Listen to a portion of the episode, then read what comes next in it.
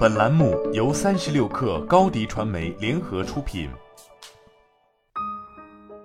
本文来自三十六氪神译局。我们真的很想充分利用自己所有的时间，但这太难了。当我回顾自己的经历时，我发现这是因为很多所谓提高效率的技巧从一开始就没有多大意义。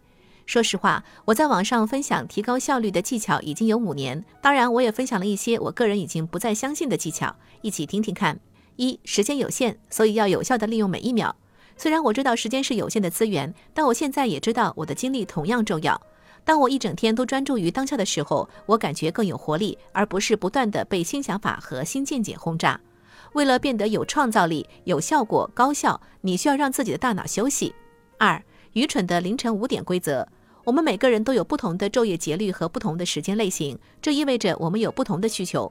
时间类型通常被描述为四种不同的动物：熊、狼、狮子、海豚。大多数认为自己是熊。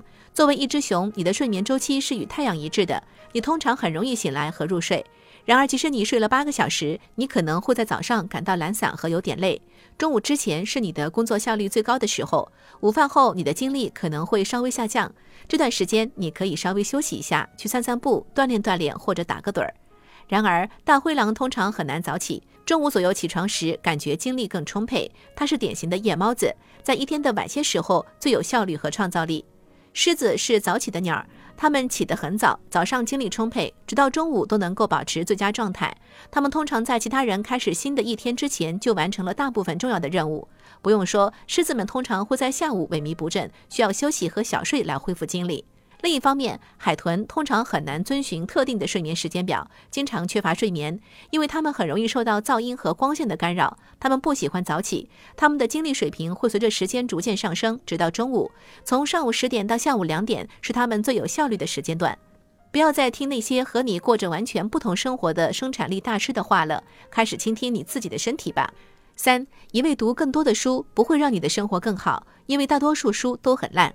这是一个我希望自己能早点知道的残酷事实。大多数自助书籍不值得我们为其花时间，因为它们重复、没有创意，而且是写给特定的读者的。而这些读者通常都是和作者本人非常相似的人。写关于生产力的文章的男性通常不理解女性的身体和思想，因为他们的运作方式是不同的。事实上，大多数自助书籍可以简化成一篇一千到两千五百字的博客文章。唯一的问题是，读者不会为一篇博客文章支付二十美元。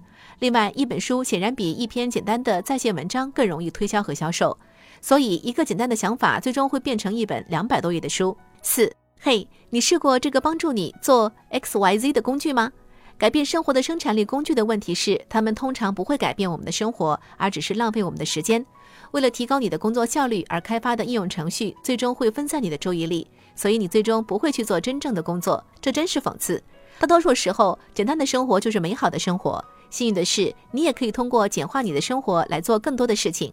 五，你的待办事项清单不是解决方案，这是问题所在。待办事项清单最大的问题在于，它鼓励我们先抓住那些唾手可得的果实。如果我们有十个任务，每个任务只需要几分钟就能完成，我们会试图先完成这些任务，因为每次完成都会让我们感觉很好。